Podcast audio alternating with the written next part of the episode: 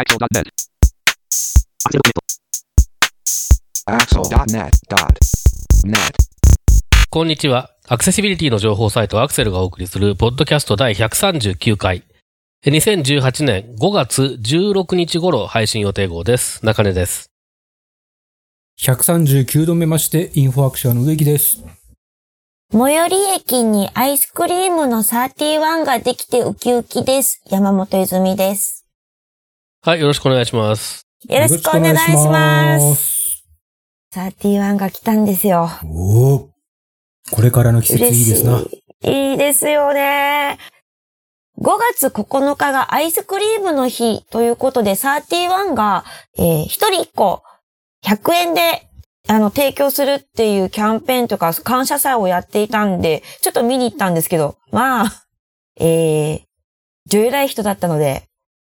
見るだけ見て、そっとなかったことのようにして帰っていきました。うん、まあ、あれは毎年めちゃめちゃ混むらしいですね。噂によると。ですよね。そうです。中根さんなんかアイスクリームはお気に入りとかあるんですか？それはコンビニのアイスとかでもいいですけど。えー、チョコモナカジャンボ。美味しい。え、チョコ生中ちゃん、あ、チョコモナカちゃん。チョコモナカジャンボって中根さんは割って食べるの？それとももうそのままかぶりつくやつ？そのままパリ、パリパリのやつつをかぶりつきますね。かぶった。はい。あれ、なんかあの、溝があってこう割れるじゃないですか。はいは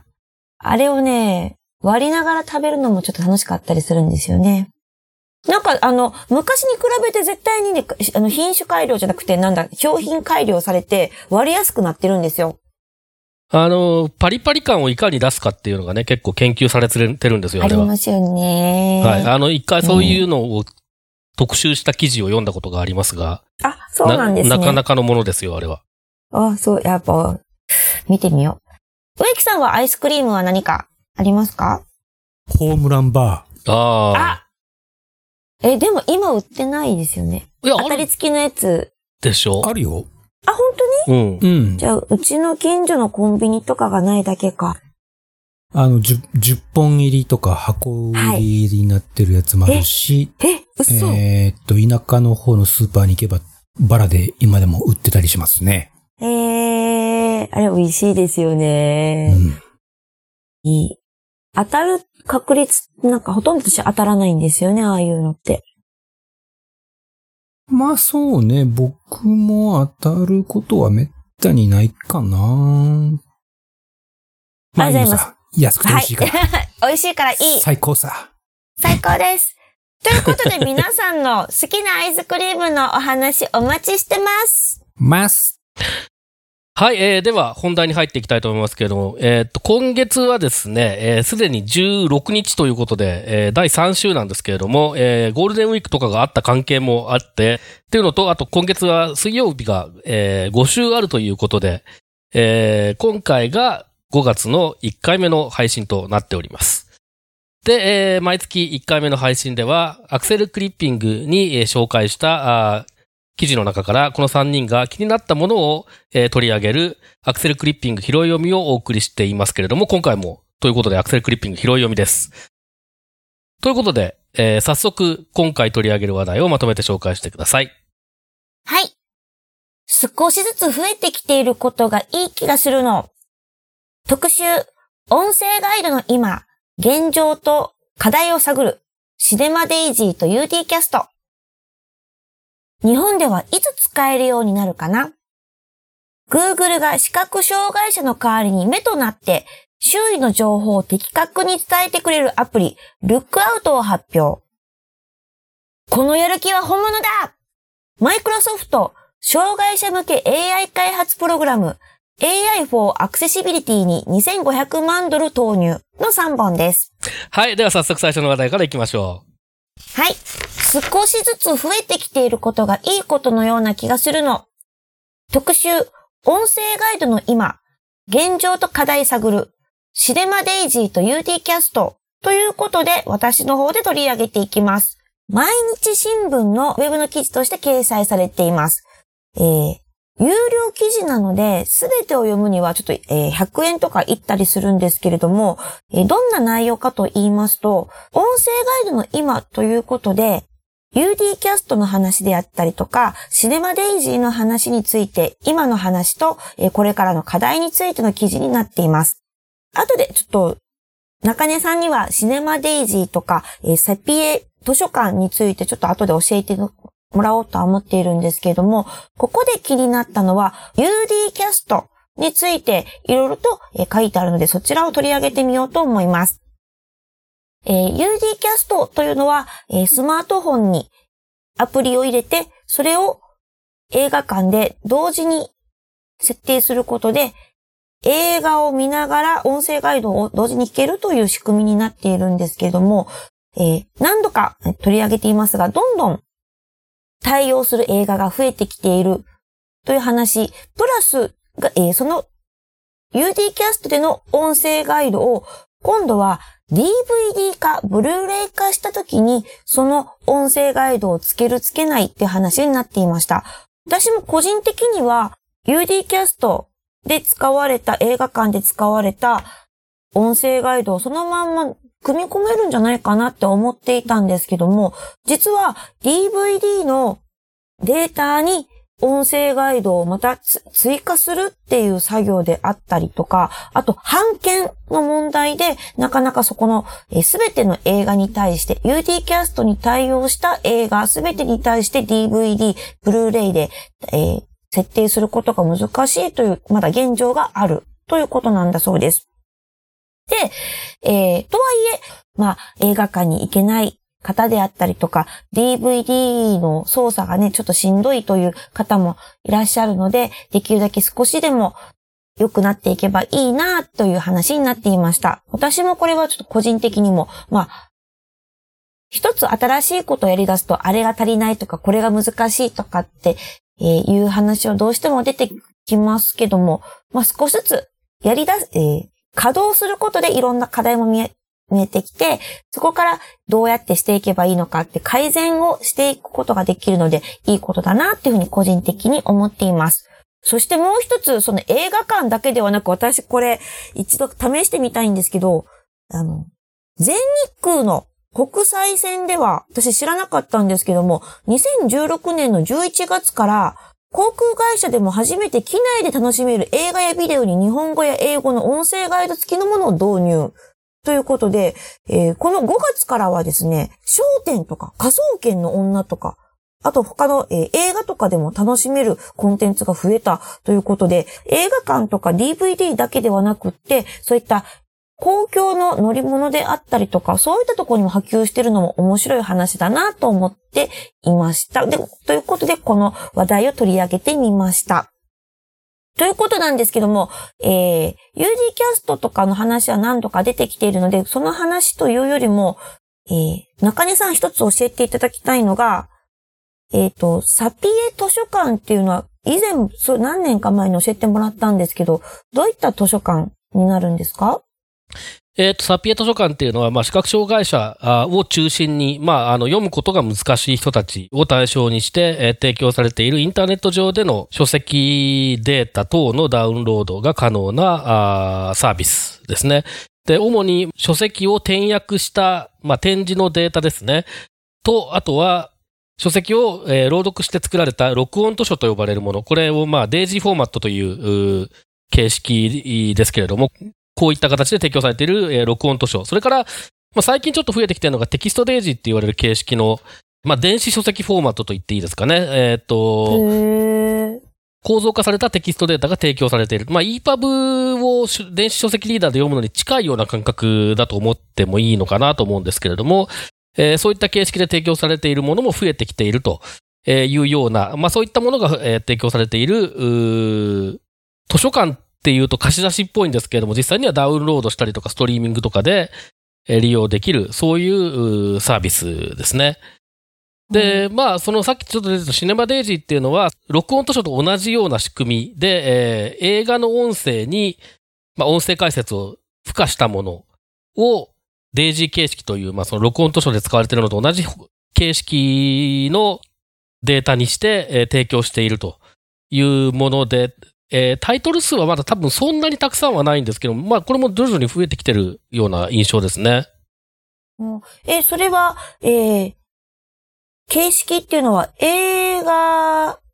をかける、ん？その、再生すると一緒に解説が、ん ?DVD とかそういうことではなくて？違いますね。えっと、普通の、まあ、えーダウンロードしたデータを DG 形式に対応しているプレイヤーなり、えープレイヤー、そういう、アプリケーションなそういうりで、はい。はい、えー再生すると、まあ、音声トラックだけですね。映画のサウンドトラックと、えーその、それに追加された副音声というか、えー解説音声。えーこれがえー音、要するに音だけが聞こえるという、うん。あそういうものですね。へー。そうなんですね。これ、中根さんはそういったデイジー形式のプレイ、あの、かけられるプレイヤーとかって持ってるんですか？ありますすよ。おー。大体視覚障害者だと、ふまあ、持ってる人が多いんじゃないかと思いますね、今は。そうなんですね。えー、大きい機械なんですか？いや、いろいろあります。えっと、デスクトップタイプのものは、えー、ちょっと大ぶりですけれども、まあでも持ち運びも可能ですね。あとは、まあ名刺より一回り大きいぐらいの、えーポータブルなものもあるし、あとは、えーあの、今だと、えーっと、再生できるアアプリも Windows 用だったり、あと、えー iPhone、Android 用だったりとかっていうのもあるので、まあ、あの、いろんなやり方、いろんな使い方がありますね。なるほど。と、えっ、と、植木さん、はい。えっ、と、飛行機の国際線で音声ガイド付きのものがあるっていうことなんですけど、これ、植木さんいろいろと出張とかで飛行機乗られて、全日空とかこうい、以外でもこういった、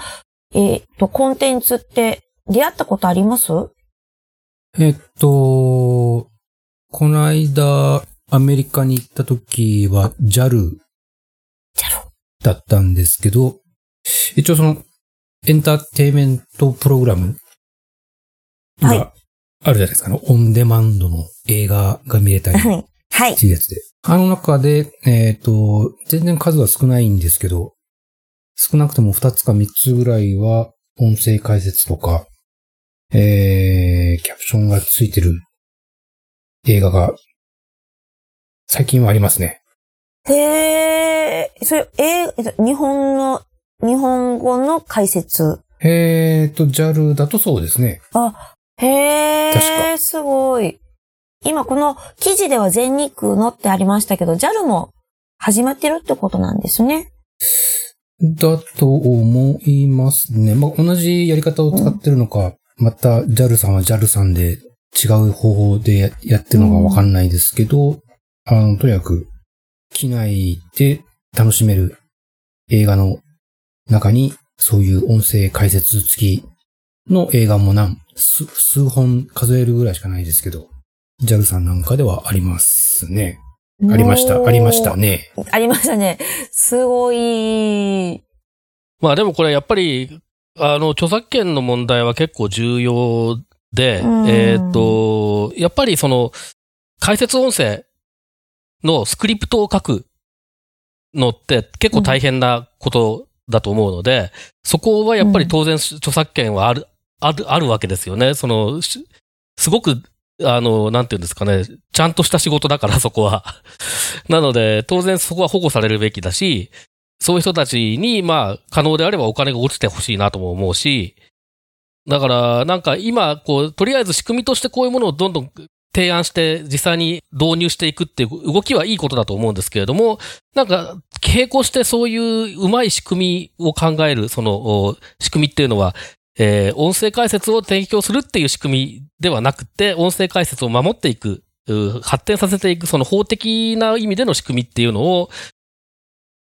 ちょっと並行して、みんなで知恵を絞っていかないと、なんか、後々、もったいないことになりそうな気がして、つまり、せっかくいい音声解説があるタイトルに対して、著作権の問題があるから、しょうがないから作り直すみたいなことが起こりかねないなと思って、まあちょっと心配してますね。ありがとうございます。続きまして、日本ではいつ使えるようになるかな？Google が視覚障害者の代わりに目となって周囲の情報を的確に伝えてくれるアプリ、Lookout を発表。ということで中根さんお願いします。はい、えー、まあ、ほぼタイトルの通りなんですけれども、あの、えっ、と、Google がそういう、えー、まあ、周囲の状況をスマートフォンで撮影して、えーどこどこに何があるよみたいなことを認識して教えてくれるみたいなものを、えー作るよと言って、まあ、もうデモなのかプロトタイプなのか何なのかわかんないですけど、はすでに、えー作られていて、そういう動画も公開されてるみたいなんですけれども、えーで、それを、まあ、2018年中にアメリカで公開しますっていうような、えーことが情報としては出てきています。で、じゃあ日本はいつなのかっていうのはよくわかりませんし、あと多分最初は当然英語でその説いろんな説明がされたりとかするのかなと思うんですけど、まあでも Google の場合はね、何かしら、英語で動けばそのまま Google トランスレートっていう武器があるので、あの、怪しいかもしれないけど日本語になったものはす比較的すぐ出てくるんだろうなとは思ってるんですけれども、えーまあでもちょっとそれがいつになるのかわからないっていうのがちょっとなん、なんというか、あのえー結構そのね、えーまあ、マイクロソフトが多いんですけれども、その、英語圏では視覚障害者の向けで結構面白いものが出てるのに、日本語圏向けには全然出てないっていうような事例が他にもあったりするので、なんかちょっとね、心配になっちゃいますけれどもね。で、えっ、と、Google は、えー前にもですね、これ Google、Google ガ、Google ガゴースっていう、まあ、日本語的に言うと Google ゴーグルっていう、あの、アプリを出していて、で、これは、あの、スマホでそのアプリを起動して、スマホのカメラを適当な方向に向けると、えーカメラに入った文字をひたすら読んでくれるっていう、えーやつだったんですね。なので、なんか例えば駅で待ってる時に暇だからっつって、あの、立ち上げてやるとですね、なんかあの、その辺に貼ってあるポスターとか結構読めたりして面白かったんですけれども、で、あれは完全に、えー文字の認識しかしてなかったんだと思うんですけれども、今度はその、えー物体を認識して、例えば何ですか、椅子があるとか、えーなんかそういうことを教えてくれる。なので、本当になるべくその周囲の状況をちゃんと伝えようということを、えーやろうとするらしいんですね。で、かつちょっと面白いなと思ったのが、その、えーいろんな人が使うと、それで、えーどういう情報が求められてるのかとか、あと、これは何なのかとかっていうのを、えーどんどんその、いろんな人が使ったデータによって、えー学んでいって、機械学習をしていって、で、どんどん賢くなっていくというコンセプトらしいですね。で、かつ、それをその、特に常にネットワークにつながってなくても、えー使えるようにするというようなことも書かれていたりするので、うん、仕組みとしてどんな風になるのかなっていうところに興味があるのと、まあもちろん、えー実際に使ってみたいなっていうのとありますね。ということで、えー今までもですね、結構その、えー Google 以外で遠隔地にいる人に、えー見てもらう仕組み、えーこれを、ポッドキャストでは多分紹介したことあると思いますけど、Be My Eyes というアプリがあったりとか、あと、これは多分人が介在してないんだと思うんですけど、タップタップ C っていうアプリが結構有名で、これなんかはなんか自動で認識してるっぽいんですけれども、えーこれは、あの、カメラで写真を撮った瞬間に写ってたものが何かっていう、えーことを教えてくれるだけなんですね。これに対して Google のやつは多分動画を撮り続けるのと同じようなモードで、えーカメラからの情報を得て、で、常に何か興味がありそうなもの、えー意味がありそうなものがあったら教えてくれるみたいな感じになると思うので、まあ今まであるものとはまたちょっと、えー違った面白さあが出てくるのかなと、えいうふうに期待しています。ありがとうございます。植木さん。はいまた未来が来たね。まあ、長生きしてみるもんだね。ねえ。はーい。続きまして、このやる気は本物だマイクロソフト障害者向け AI 開発プログラム AI for Accessibility に2500万ドル投入ということで植木さんお願いします。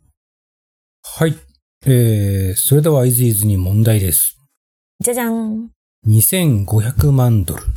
日本円にすると何円？チッチッチッチッチッチッチッ一十百千万、あ、わかんない。いっぱい。えー、私も計算してません。多分ね、110円とかで計算すると2500でしょ？まあ三27、うんそうですね27億とか、25億と30億の間ぐらいですね、多分ね。すごくね？すげえ。そんだけの予算を、アクセシビリティのための AI に、ドーンと、ドーンと。ドーンと当てましょう。いやー、これは、これはまた、さっきの Google さんもそうですけど、マイクロソフトさんもそうだし、あと、まあ、Amazon とかもそうですし、なんでしょうね、このうーん。開発競争。開発競争。ん。見逃せませんねっていうか、ついていけるかどうか不安になってくるくらい、みんなやる気満々、うん。ガチ勢が続々と決意表明をしてるっていうような感じですけれども、すごいね。これ、ちなみに AI for Accessibility っていうのはどういったもののことを指しているんですか？ここで、このページで動画もあって、そこでいくつか例が紹介されてるんですけど、例えば、えっ、と、自閉症の人ってこう、言葉でコミュニケーションしづらいので、うん。あの、ピクトグラム、まあ、絵文字、絵文字。絵文字を使っ、絵文字って言ってもあの、スマホとかで使う絵文字じゃなくて、あのそ自分の言いたいことをこう、伝えるために使ってる、あるいはその、誰かとコミュニケーションを取るときに使ってる、まあ、うーん、今の気分みたいな感じです。絵の文字なんですけど、主語、主語、述語、目的語みたいな感じのブロックに分かれて、それぞれ絵文字で、こう、言いたいことを言うとか、あるいは相手が言ってることを絵文字で理解するとか、っていうのはあるんですけど、これはあの、動画をこのページにあるやつを見てもらえれば一番分かりやすいと思うんですけど、その、家族が自閉症の子にこう話しかけた時に、その、えー話した内容を音声認識してくれて、その絵文字に変換してくれるみたいな、えーやつだとか、あとは、えーあ、このポッドキャストでも紹介しましたし、えー2月でしたっけね、ミートアップでも紹介した視線追跡の、えー機能なんかもここでは紹介されてたみたいですけど、あとは、えっ、と、さっきの Google のやつに似てる気がしますけど、まあ、スマホとかで、こう、例えばなんでしょう、印刷された紙をこう映すと、それを音声に変換してくれる AI とか、いうのがありますね。Seeing AI。そうだ、シーイング、シー、シーイング AI。かっこいい。